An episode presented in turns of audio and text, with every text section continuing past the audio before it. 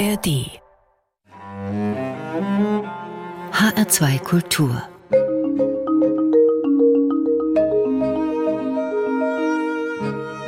Doppelkopf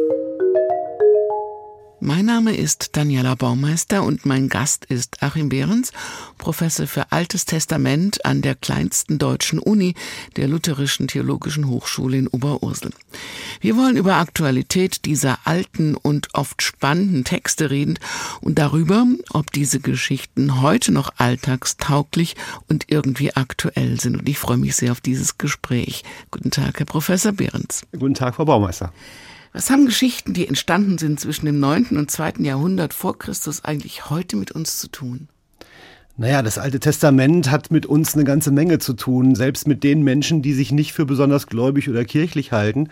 Zum einen, weil es eine unglaubliche Wirkungsgeschichte hat, bis dahin, dass sie die Arche Noah von Playmobil kaufen können, aber auch in der Kunstgeschichte, in Anspielungen, in der Literatur, im Film, kommen Geschichten aus dieser alten Bibel immer wieder vor. Und dann hat es natürlich über das Christentum und das Judentum unsere Kultur geprägt seit 2000 Jahren. Bis hin in unser Rechtssystem und unsere Ethik, wenn man an die zehn Gebote denkt, die da zugrunde liegen. Und ähm, über Martin Luthers Übersetzung dann auch so, dass unheimlich viele Sprichwörter, sprachliche Wendungen aus der Bibel in unser heutiges Deutsch eingegangen sind. Wir werden noch viele Beispiele hören in dieser Sendung. Gab es die Arche Noah wirklich?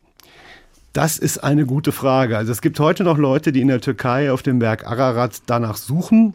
Ich bin nicht ganz sicher. Also ich glaube, wir sind mit den ersten elf Kapiteln des ersten Buches Mose, da kommt das her aus der sogenannten Urgeschichte, eher in einem Raum, den man geschichtlich nicht fassen kann, der aber dennoch allgemein Menschliches und auch Wahres, würde ich sagen, erzählt. Das ist mir persönlich bei dem Umgang mit der Bibel und auch meiner wissenschaftlichen Erforschung ganz wichtig, dass man die Frage ist ein Text wahr, nicht darauf reduziert, ist das, was da passiert ist, wirklich geschehen oder was da geschildert wird, wirklich geschehen, sondern was will da gesagt werden. Und die ersten elf Kapitel der Bibel, die erzählen Urgeschehen, etwas, das auch nicht erledigt ist und deshalb auch nicht vergangen. Also die Arche Noah hat es so wahrscheinlich nicht gegeben. Und es ist so spannend und so wichtig, dass es Ihren Lehrstuhl gibt, die Professor für Altes Testament? Ja, das hat sich entwickelt und das ist übrigens im christlichen Glauben von Anfang an nicht unumstritten.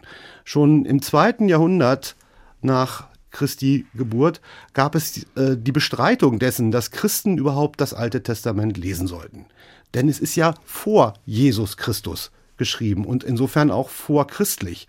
Bis hin zu der immer wieder gemachten Behauptung, das Alte Testament handle eigentlich von einem anderen Gott. Das kommt in der Kirchengeschichte immer wieder vor. Der traurige Tiefpunkt sind die deutschen Christen zur Zeit des Nationalsozialismus, bei denen sich dieses Motiv dann mit einem stark antisemitischen Affekt mischt, so dass das Alte Testament ganz abgeschafft werden soll. Aber ich halte es für sehr wichtig, dass sich auch Christenmenschen mit dem Alten Testament beschäftigen. Wir wollen ja mal gucken, wie menschlich es zugeht und was es alles gibt, was es heute auch gibt im Alten Testament. Mord, Totschlag, Liebe, Familie. Was für eine Welt wird da beschrieben in diesen Jahrhunderten zwischen dem 9. und dem 2. Jahrhundert vor Christus? Es ist ein anderer Kulturraum, das östliche Mittelmeer im ersten Jahrtausend vor Christus. Es ist eine andere Zeit, es ist eine andere Sprache, so dass man sich schon sehr viel Mühe geben muss, um die Dinge zu verstehen. Ein Kollege von mir hat mal gesagt, er möchte bei der Beschäftigung mit dem Alten Testament bei Menschen ein doppeltes Staunen äh, erzeugen. Und zwar einmal das Staunen, wie fremd das eigentlich alles ist. Gerade wenn man denkt, ist doch die Bibel, gehört irgendwie zu uns. Und das zweite Staunen, sagt der Kollege, ist, dass man es doch verstehen kann. Aber man muss sich immer erst in eine fremde Welt eindenken. Ist diese fremde Welt unserer Welt trotzdem irgendwo ähnlich? Ich glaube ja. Ich glaube, dass an vielen Stellen es um menschliche Grundbefindlichkeiten geht. Das, was Menschsein ausmacht. Dass es jedenfalls eine Menge Kontinuitäten gibt von damals bis heute, in denen man sich wiederfinden kann. Die Frage, wie geht es in einer Familie zu? Wie kommt man miteinander aus, wenn Erbe geteilt werden muss? Ähm, wenn es Eifersucht gibt, wenn es Neid und Streit gibt. Ähm, wie ist das mit Schuld und Vergebung, ein sehr, sehr wichtiges Thema in der Bibel überhaupt. Und auch Dinge, die uns ganz nahe gehen, die Liebe äh, zwischen den Menschen zum Beispiel. Das alles findet sich da auch und immer noch in einer Art und Weise, dass sie die Erfahrung machen können, dass Geschichten aus der Bibel Menschen heute noch berühren. Das ist ein schönes Beispiel. Ja, also ein schönes Beispiel ist die Geschichte von Ruth und ihrer Schwiegermutter Naomi, zwei Frauen, die alles verlieren, was sie haben und sich dann auf den Weg machen in ein fremdes Land. Also, wo ich sagen muss, das klingt so ähnlich wie Flüchtlingsgeschichten, die uns heute vielleicht auch eine Menge Menschen erzählen könnten, die aus dem östlichen Mittelmeerraum zu uns kommen, aus Syrien oder aus dem Libanon. Da gibt es dann sehr ergreifende Sätze. Also die Naomi ist eigentlich aus Israel, ist ins Nachbarland Moab, heute würden wir sagen Jordanien gegangen, hat dort geheiratet, dann sind ihre Söhne und ihr Mann gestorben und mit ihrer Schwiegertochter geht sie zurück und eigentlich will sie ihre Schwiegertochter ermutigen, doch in ihrer neuen Heimat da in Moab zu bleiben und nicht mit ihr, der alten Frau, zurückzugehen. Und dann sagt die Ruth diesen wunderbaren Satz, wo du hingehst, will ich auch hingehen. Ähm, wird heute gerne bei Hochzeiten verlesen, ist aber die Story von zwei Frauen, also einer Schwiegermutter und einer Schwiegertochter. Und ich glaube, das spricht an. Es ist eine Bibliothek, die über mehrere Jahrhunderte geht. Gab es damals auch so Starschreiber? Autoren? Weiß man, wer das alles sich ausgedacht bzw. beobachtet und aufgeschrieben hat oder weitererzählt? Also ein großer Teil der alttestamentlichen Literatur ist tatsächlich anonym verfasst. Das erste Buch Samuel ist nicht von Samuel und das hat auch noch nie einer geglaubt, sondern Samuel ist die erste Hauptfigur. Wer das geschrieben hat, wissen wir nicht genau. Auch die sogenannten fünf Bücher Mose sind mit, jetzt muss ich vorsichtig sein, an Sicherheit grenzender Wahrscheinlichkeit nicht von Mose geschrieben, sondern viel später entstanden. Was nicht heißt, dass nicht äh, auch Überlieferungen aus der Zeit des Mose da drin sind, aber aufgeschrieben worden ist es erst später.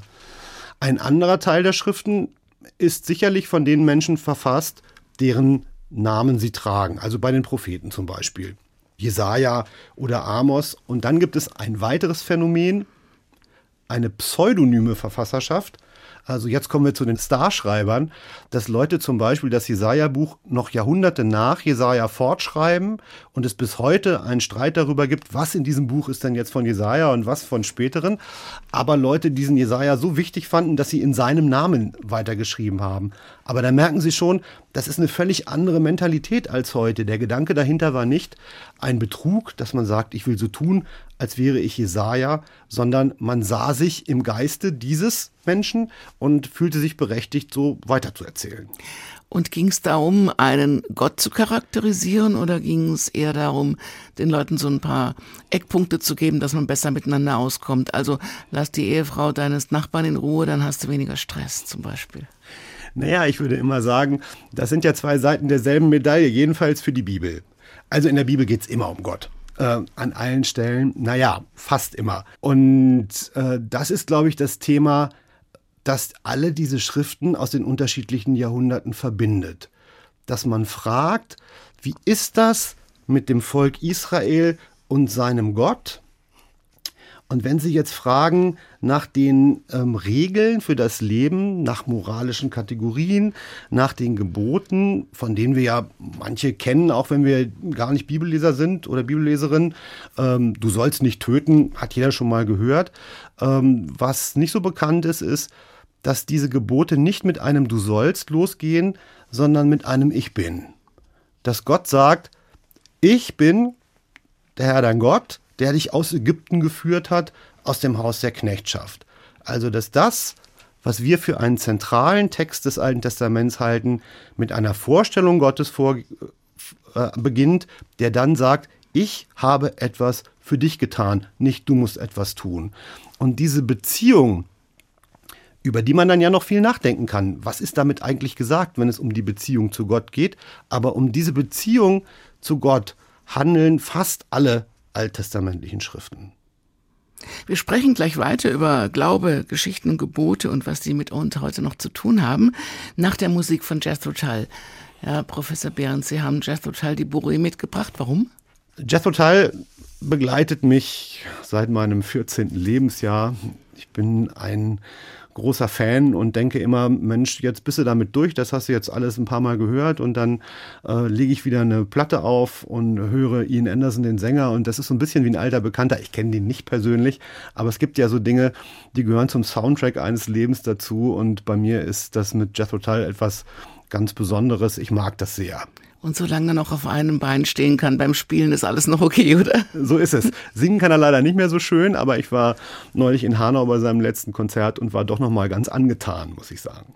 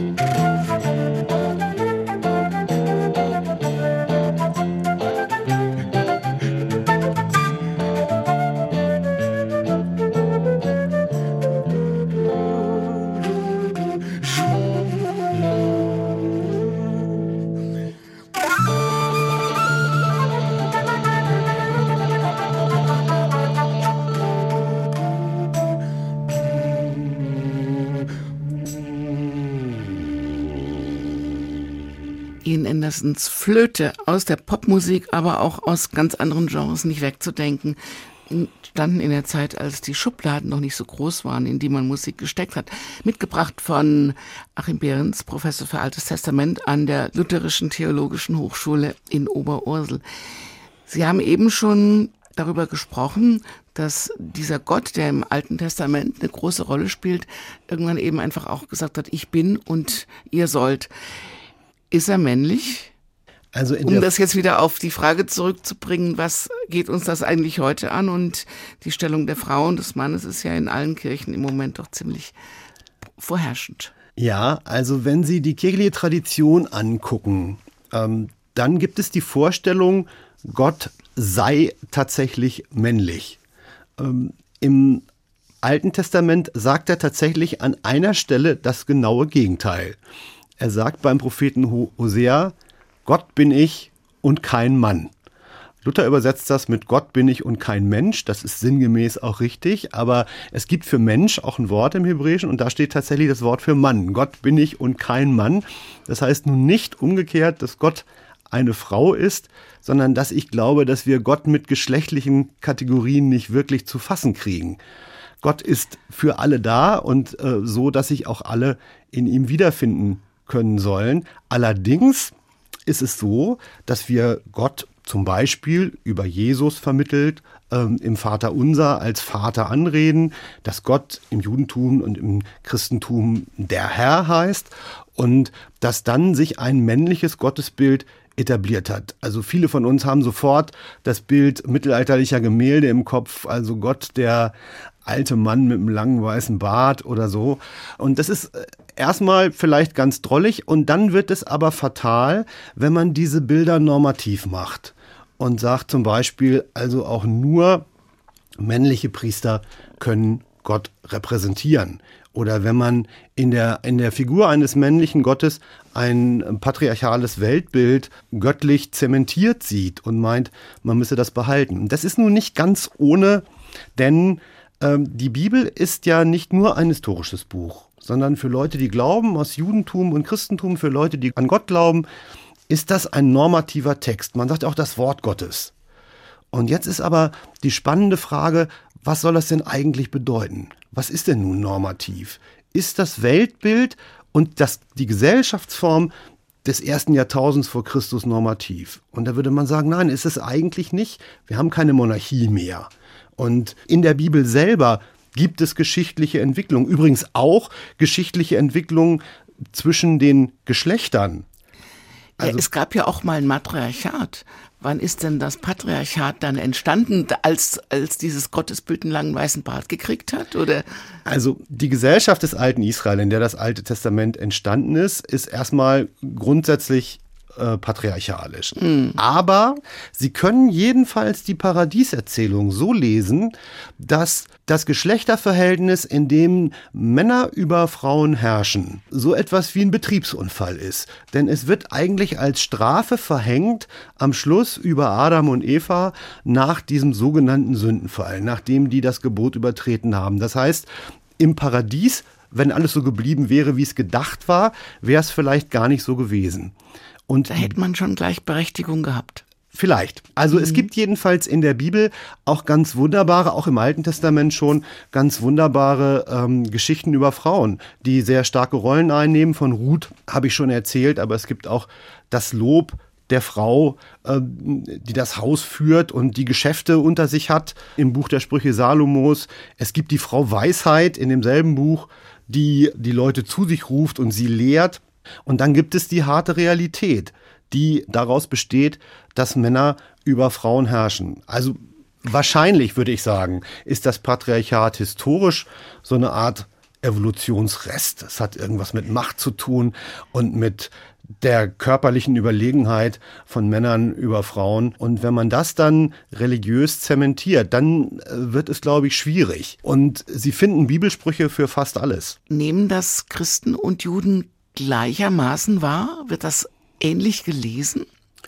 Ich glaube, wenn wir jetzt bei der Rolle von Männern und Frauen bleiben, ja. äh, dass es im Judentum und im Christentum ähnliche Debatten gibt. Das Bemühen um die Gleichberechtigung der Geschlechter ist historisch ein relativ junges Geschehen. Also sagen wir mal 200 Jahre äh, wird das intensiv debattiert, während die biblischen Texte eben uralt sind und auch ganz lange als normativ in ihren Rollenverständnissen gegolten haben.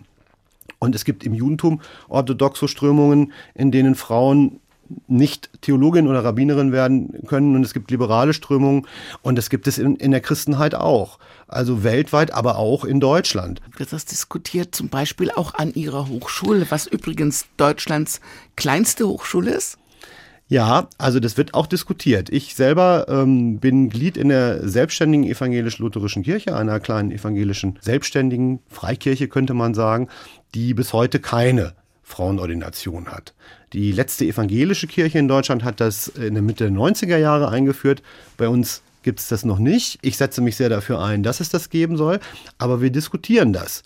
Und das ist eben auch nicht so ganz leicht zu diskutieren, wenn man die unterschiedlichen Wertvorstellungen gegeneinander abwägt. Auf der einen Seite zu sagen, wir erleben, Gleichberechtigung von Mann und Frau ist ein großer Gewinn. Es gibt überhaupt keinen Grund einer Frau zu sagen, du darfst dieses oder jenes nicht, nur allein aufgrund deines Geschlechtes. Und wenn sie auf der anderen Seite Positionen haben, die sagen, wir haben einen Text, der ist die Grundlage bei uns für alles, an den binden wir uns und bestimmte Dinge daraus halten wir äh, für normativ.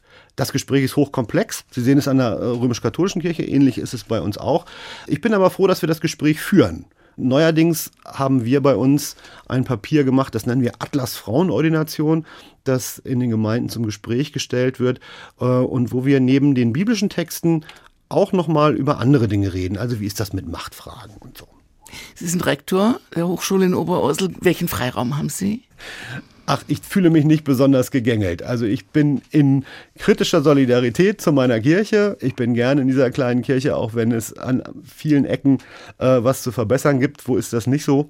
Ich habe eigentlich jede Menge Freiheiten. Würden Sie sagen, das ist auch eine Art Alternative zum in Anführungszeichen normalen Theologiestudium? Na, ich glaube, äh, die starke Seite einer kirchlichen Hochschule wie unserer ist, dass sie gut anfangen können.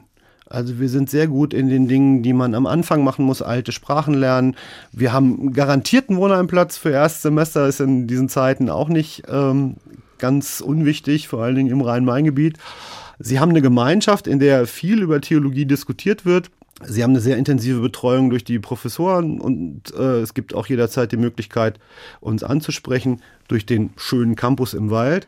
Die andere Seite ist, sie sind eben auch immer beieinander. Also man muss aufpassen, dass es nicht eng wird. Also ich sage mal, für uns ist es die Mischung zwischen kuschelig und eng. Für uns, die wir auch auf dem Campus leben als Lehrende, äh, Studierende gehen ja dann irgendwann wieder. Und natürlich äh, neigt eine kleine Gruppe auch zur Verdichtung. Also so, dass sie gucken, passen sie da rein und wenn sie nicht passen, was machen sie dann? Ich würde mir da mehr Offenheit wünschen. Reden Sie dann mehr über die alltäglichen Dinge der Jetztzeit oder dann doch immer wieder auch über das, was da gelehrt und studiert wird? Na, ich glaube, Theologie ist jedenfalls, so erinnere ich mich aus meinem eigenen Studium, allgegenwärtig. Also man diskutiert auch, wenn man zusammen isst, noch über Fragen, die man in Vorlesungen gehört hat. Es geht nicht immer um die Bibel, es geht auch um andere Fragen. Was ist da momentan total aktuell? Nee, es gibt immer die Frage, zum Beispiel, soll man sich über Sachen wie Klimawandel theologisch äußern? Ist das ein Thema der Theologie oder lässt man das beiseite?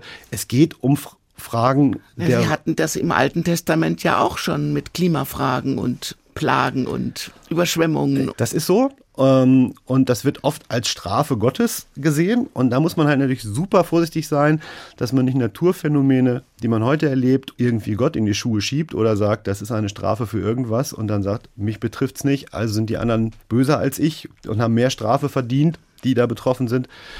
Ja, also ich denke, es geht schon viel um Theologie und ich ermutige die jungen Leute auch immer mal vom Campus runterzukommen. Frankfurt liegt vor der Tür, dass man noch ein bisschen was erlebt. Mit der neuen Musik vom Tingwall Trio kann man auch ganz viel erleben.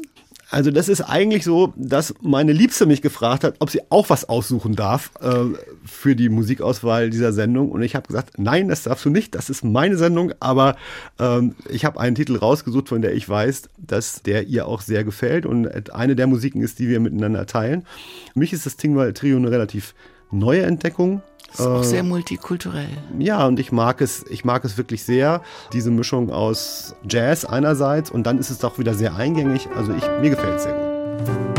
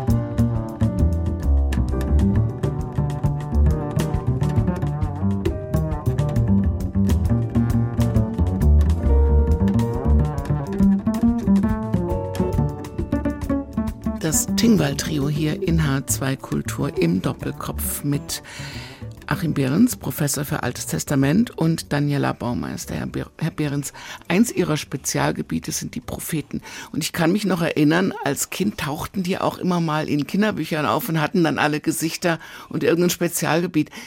Erzählen Sie uns doch bitte nochmal, was ist ein Prophet genau? Das ist eine gute Frage, die sich die alttestamentliche Wissenschaft auch immer mal wieder stellt. Also das Phänomen der Prophetie ist relativ breit im Alten Orient und auch im Alten Testament. Also wir wissen auch aus Nachbarkulturen Israels, zum Beispiel bei den sogenannten Assyrern aus dem Zweistromland, dass die Propheten hatten, die bei Hofe angestellt waren. Und dann fragten die Könige, soll ich in den Krieg ziehen? Oder wird meine Herrschaft lange dauern? Und weil die ja nun angestellt waren, taten sie natürlich ganz gut daran, dass sie dem König dann auch sagten, was er hören wollte. Und so ähnlich gibt es das im Alten Testament tatsächlich auch. Also es werden Geschichten erzählt, wo Könige Propheten befragen, die bei ihnen angestellt sind. Auch der König David hatte einen Hofpropheten, den Nathan, der dann aber im Auftrag Gottes auch mal unbequeme Dinge gesagt hat. Und dann haben wir das Phänomen, das äh, das Bild der Prophetie im Alten Testament prägt. Namen wie Jesaja, Jeremia, Ezechiel, Amos, Hosea, Figuren, mit deren Namen Bücher verbunden sind und die nicht angestellt sind. Einer der berühmteren Propheten des Alten Testaments, Amos, sagt den äh, äh, erstaunlichen Satz, ich bin kein Prophet und meint eben damit, er ist nicht angestellt. Es gibt das verrückte Phänomen, dass im Alten Testament sozusagen parallel zum Königtum eine Instanz entsteht, die nicht Establishment ist, die im Namen Gottes auftritt und den Mächtigen und den Reichen im Volk auf die Füße tritt. Und, und der König hat das zugelassen? Der König hat das zugelassen. Also eine meiner liebsten Geschichten über die Prophetie im Alten Testament ist die Geschichte des Propheten Nathan und David. David hatte damals schlief man in heißen Sommernächten auf dem Dach. Das waren Flachdächer, da war es etwas gemütlicher. Und äh, er sieht auf dem Dach des Nachbarhauses eine wunderschöne Frau beim Bade. Und äh, die lässt er zu sich kommen. Er ist ja der König und fängt was mit ihr an. Und die wird auch schwanger, die ist aber fatalerweise verheiratet. Und dann sorgt er dafür, dass ihr Mann umkommt. Der ist in seinen Diensten, ist Militär. Und dann schickt Gott den Propheten Nathan zu diesem David und der soll ihm sagen, dass das so nicht geht. Und der Nathan, weil sie fragen, ob, er, ob David sich das gefallen lässt, ich glaube, die Frage hat Nathan sich auch gestellt. Und er greift zu einer List. Er sagt nicht, du hast Folgendes falsch gemacht, sondern er geht zum König und sagt, lieber König, ich muss dir mal eine Geschichte erzählen. Da sind zwei Männer in einer Stadt, der eine ist ganz reich, der hat alles Mögliche, was man so braucht, auch Rinder und Schafe und Häuser. Und dann ist einer, der ist arm. Der hat nur ein einziges kleines Lämmchen. Und dieses Lämmchen, das darf mit ihm beim Essen und seinen Kindern am Tisch sitzen und das kriegt was, was vom Teller fällt und alle haben es sehr lieb. Und eines Tages bekommt der reiche Mann Besuch und denkt sich, der Besuch ist wichtig, dem will ich doch ein Lämmchen schlachten. Und er nimmt nichts von seinen eigenen, sondern er nimmt dem armen Mann sein einziges Tier weg. Und daraufhin sagt der König David, der Mann soll des Todes sterben und dem armen Mann sein Schaf vierfach äh, ersetzen. Übrigens auch in der Bibel in dieser Reihenfolge. Und daraufhin sagt äh, Nathan nur noch einen einzigen Satz, du bist der Mann. Und da fühlt sich David tatsächlich überführt, geht in sich und bereut, was er getan hat. Also die Geschichte geht noch weiter, aber ähm, ich finde das eine so schöne Geschichte, weil sie zeigt, äh, was mit Texten geht und was mit biblischen Geschichten geht. Also der König David kriegt den Spiegel vorgehalten von diesem Propheten und er wird selber zu demjenigen, der das Urteil über sich spricht. Und ja, er lässt sich das gefallen, weil er sich überführt sieht. Und es wird an dieser Geschichte auch deutlich, im Alten Testament sind im Gegensatz zu den Nachbarkulturen Ägypten oder den schon erwähnten Assyrern oder Babyloniern die Könige keine Götter und sie sind auch nicht göttlich. Sie haben Ecken und Kanten. Ja, sie laden Schuld auf sich. Und das ist der Punkt, wo die Propheten, über die wir ja reden wollten, immer wieder den Finger in die Wunde legen. Das heißt, Moral hat eine große Rolle gespielt? Hm, also ich, ich weiß nicht, ob ich das Moral nennen würde. Jedenfalls Ethik und die Frage, was ist falsch, selbst wenn es formal nicht illegal ist. Also der Prophet Amos, den ich schon erwähnt habe, der wirft zum Beispiel den Leuten vor, dass die Reichen in einer Zeit, in der es Israel wirtschaftlich gut geht, den Armen ihr Land wegnehmen, weil die sich verschulden müssen, wenn mal eine Ernte schief geht. Ähm, und das ist auf dem Papier alles legal aber es ist nicht anständig. Aber das ist doch heute zum Teil genauso. Ja, das sage ich ja gerade. Also stellen Sie sich vor, wie viele Menschen lesen die allgemeinen Geschäftsbedingungen bei einem Internetkauf, bevor sie klicken und zustimmen. Also ich muss zugeben, ich selber so gut wie nie. Und da könnten ja nun wirklich richtige Klopse drin stehen und sie könnten betrogen werden. Das wäre dann rein formal legal, aber es wäre nicht anständig. Und solche Dinge gibt es im Alten Testament auch. Was waren das für Typen? Sie nennen Ezekiel zum Beispiel den Frank Zappa unter den Propheten. Ja, das ist äh, eine Formulierung, die ich sehr mag. Die ist nicht von mir, sondern von meinem Lehrer Willem Rotfuchs, weil er so äh, verrückte Dinge macht, der Ezekiel. Der macht sogenannte Zeichenhandlungen. Also er hat auch Visionen, die sind auch ganz abgedreht, aber er muss Dinge, die Israel passieren werden, vorspielen sozusagen. Ähm, das nennt man eine Zeichenhandlung zum Beispiel den Marsch der Israeliten ins babylonische Exil, in das sie von einer Großmacht geführt werden, muss er äh, vorspielen, indem er in die Wand seines Hauses ein Loch schlagen muss im Auftrag Gottes von innen. Und dann geht er durch dieses Loch raus und nicht durch die Tür und sagt, und so werdet ihr von den Feinden rausgeführt werden. Oder aber er baut Jerusalem aus Kot, um die ähm, Verderbtheit dieser Stadt deutlich zu machen. Also ganz verrückte Sachen. Gab es auch Prophetinnen? Es gibt auch einige Prophetinnen, leider keine, von der ein Buch überliefert wurde. Es gibt eine Prophetin namens Hulda, die äh, wird befragt vom König Josia, als der im Tempel ein Gesetzbuch findet, was er damit machen soll, und die gibt ihm dann guten Rat.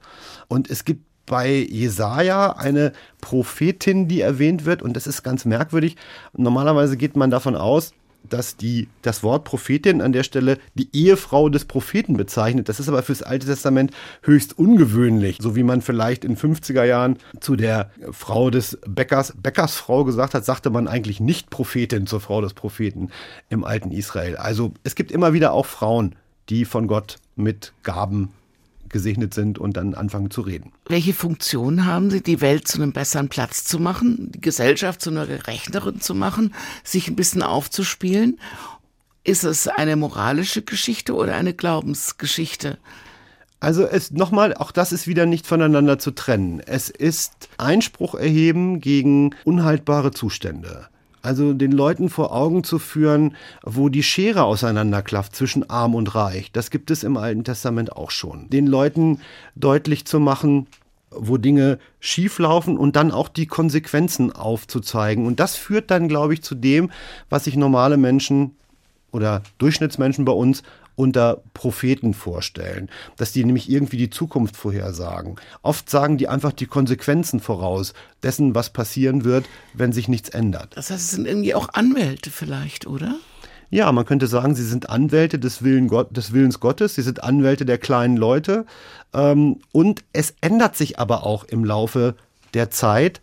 Also als die Katastrophe eingetreten ist, 587 vor Christus kommt Nebukadnezar, der König der Babylonier, und zerstört Jerusalem.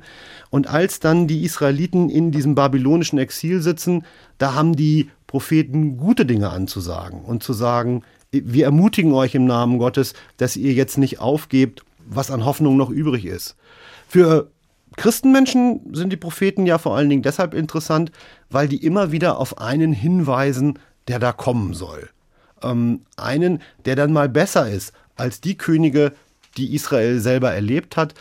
Der heißt nun im Alten Testament nicht Jesus von Nazareth, aber die ersten Christen haben jedenfalls dann in der Geburt dieses Jesus eine Erfüllung der prophetischen Vorhersagen gesehen. Musik machen wir jetzt wieder von Ketka, Hauptsache Glauben. Hauptsache Glauben. Das ja. passt jetzt ganz gut. Erzählen ja. Sie. Also Ketka habe ich kennengelernt als begeisterter Hörer des Hessischen Rundfunks vor 20 Jahren. Da gab es eine Sendung, die hieß HR1 Schwarz-Weiß.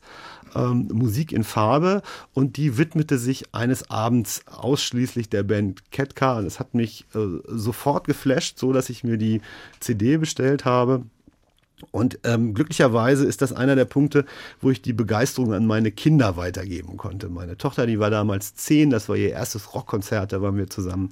Und wir äh, können heute noch gemeinsam Texte von Ketka auswendig und Ketka-Lieder zusammen singen. Ich mag das sehr gerne. Es ist eine sehr erwachsene, finde ich, deutsche Pop- und Rockmusik ähm, und äh, viel zum Nachdenken. Hat sie was mit Glauben zu tun? Es ist so ein bisschen ironisch. Also man soll an alles Mögliche glauben, an ähm, Petting statt Pershing, an äh, Brot statt Böller, an die himmlische Liebe und Rudi Völler ist eine Zeile aus dem äh, Song und das passt jetzt wieder nach 20 Jahren, weil Rudi Völler wieder im Schwange ist. Ketka, Hauptsache Glauben. Ein T-Shirt setzt und die zehn Gebote, ein Freud, Adorno und Rock statt Tote, an die großen Helden, auf die wir warten Satz an der Wand, den Spatz in der Hand, an Einigkeit und Recht und Freiheit, an Petting statt Pershing, Brot statt Böller, an die himmlische Liebe und Rudi Völler und mich.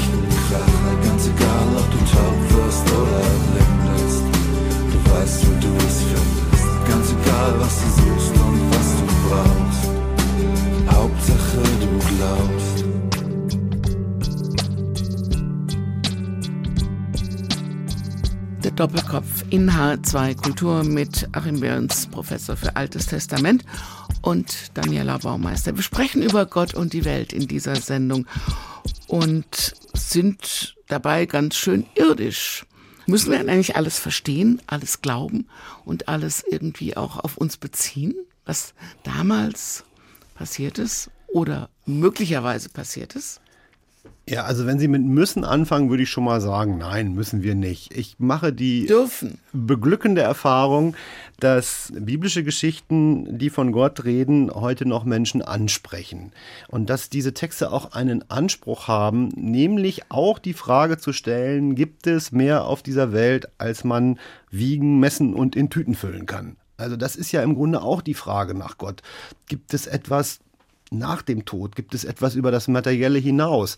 Ähm, das muss man natürlich nicht glauben, aber als Christenmensch glaube ich, dass die Begegnung mit diesen Texten auch Glauben weckt. Und das gilt nun aber nicht einfach so uneingeschränkt für alles und jedes. Es gibt auch Dinge im Alten Testament, wo man sagen würde, das ist zunächst mal so fremd, da kann ich überhaupt nichts mit anfangen. Ein Beispiel?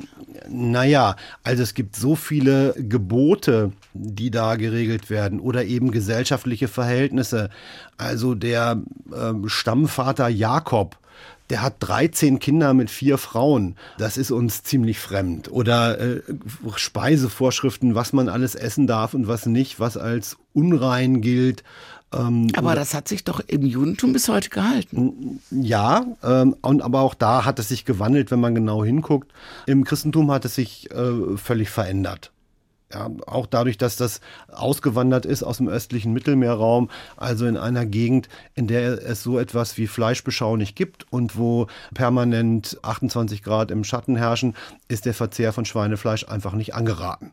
Aber klar, im Judentum hat sich das gehalten, es hat sich aber auch gewandelt. Wenn Sie heute nach Israel fahren, haben Sie halt in einem äh, durchschnittlichen israelischen Haushalt zwei Kühlschränke für Milchiges und Fleischiges. Sowas war ja da im Alten Testament auch nicht äh, vorgesehen. Das Ganze geht zurück auf ein Gebot aus dem Buch Deuteronomium, das da heißt, du sollst das Zicklein nicht in der Milch seiner Mutter kochen.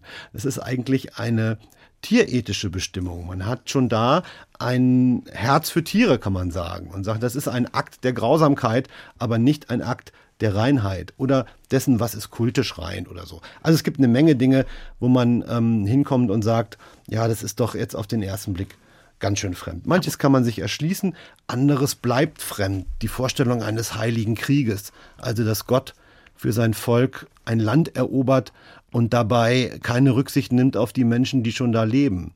Und wenn Sie das dann wieder in moderne Politik überführen und sagen, Sie haben einen göttlichen Anspruch hierauf oder darauf, dann wird das auch leicht schwierig im Miteinander. Würde es den christlichen Kirchen helfen, in unserer Gesellschaft, wenn man wieder mehr Wert auch aufs Alte Testament legen würde, in Erklärungen?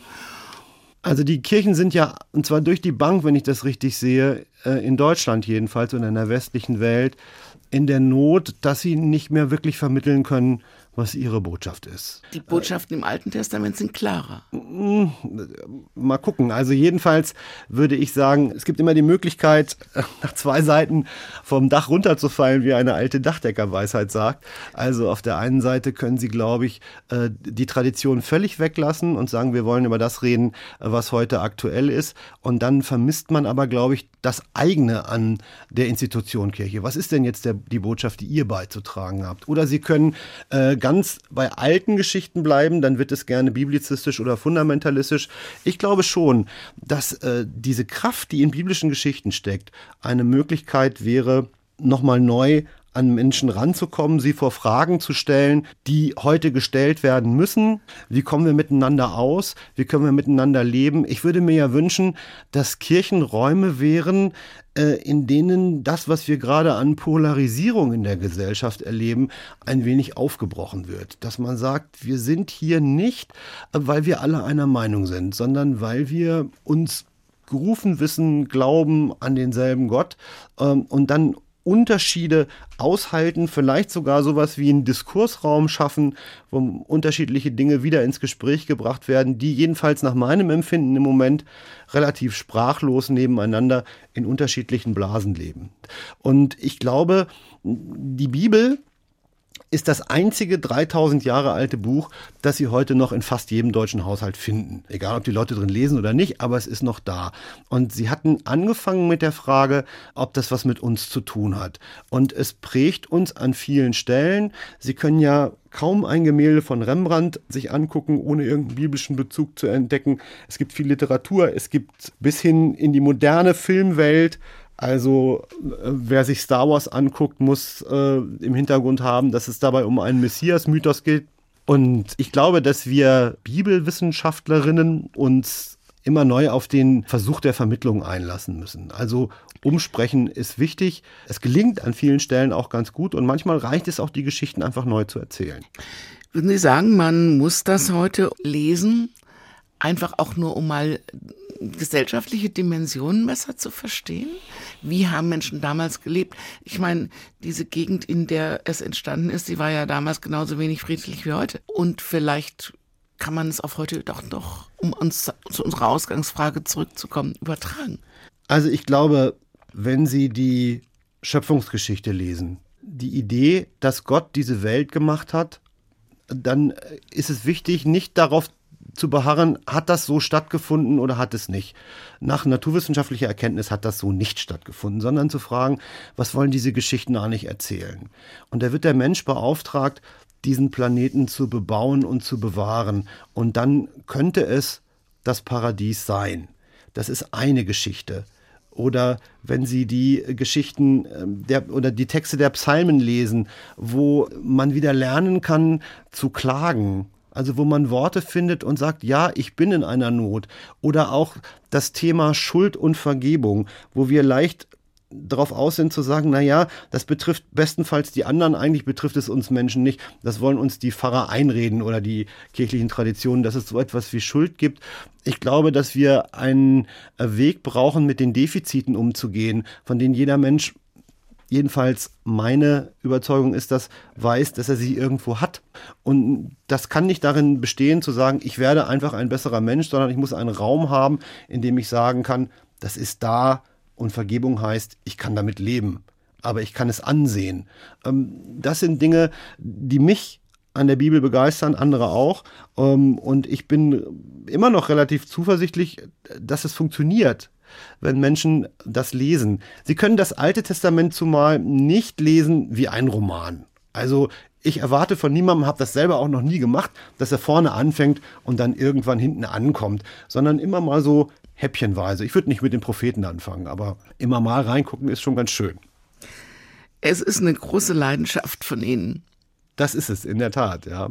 Ich habe auch noch ein paar andere, aber das ist äh, meine größte wahrscheinlich, ja das haben Sie mir auch verraten, Sie spielen in der Band, Sie lieben Wein und Küche und noch vieles mehr. Also auch, man kann auch sehr irdisch sein, wenn man sich beruflich und auch privat mit diesen Dingen beschäftigt. Haben Sie eine Lieblingsgeschichte aus dem Alten Testament? Oh Mensch, jetzt habe ich ja schon ein paar erzählt. Also ich glaube tatsächlich die mit Nathan und David, das ist eine meiner Lieblingsgeschichten. Ich mag auch sehr die Geschichte vom Turmbau zu Babel wo die Menschen ähm, einen Turm bauen und der Text dann wirklich ironisch wird. Äh, weil die Menschen einen Turm bauen, von dem sie ausdrücklich sagen, der soll bis in den Himmel reichen, denn sie wollen sich einen Namen machen. Sie wollen etwas schaffen, das bleibt. Und dann gibt es so eine Art Szenenwechsel und dann kommt Gott und sagt, ich will doch mal runterfahren auf die Erde und will gucken, ob das stimmt, was ich so gehört habe. Gott hat ein Gerücht gehört und will sich das mal ansehen. Aber er muss erst hinabfahren. Das heißt, der Turm ist gar nicht so hoch, dass man ihn vom Himmel aus überhaupt sehen kann, geschweige denn, dass er dahin reicht. Also mit unseren Bemühungen erreichen wir die Sphäre Gottes am Ende doch nicht. Also wunderbar ironisch eigentlich. Vielen herzlichen Dank für den Besuch. Achim Behrens hier im Studio von H2 Kultur im Doppelkopf. Dankeschön für Ihre Geschichten und Ihre Geschichte. Und die letzte Musik kommt von Government Mule. Da müssen Sie mich jetzt aufklären. Ja, Government Mule ist eine meiner absoluten Lieblingsbands. Also wenn wir über Leidenschaft reden, da schlägt mein Herz wirklich.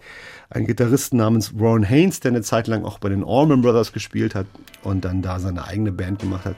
Und den Song, den wir jetzt hören, das ist einer der bluesigeren, ruhigeren von der Band, den wir dann auch mit unserer Band covern, den ich sehr mag. Beautifully Broken, ein bisschen melancholisch, ein bisschen traurig und viel Gitarre.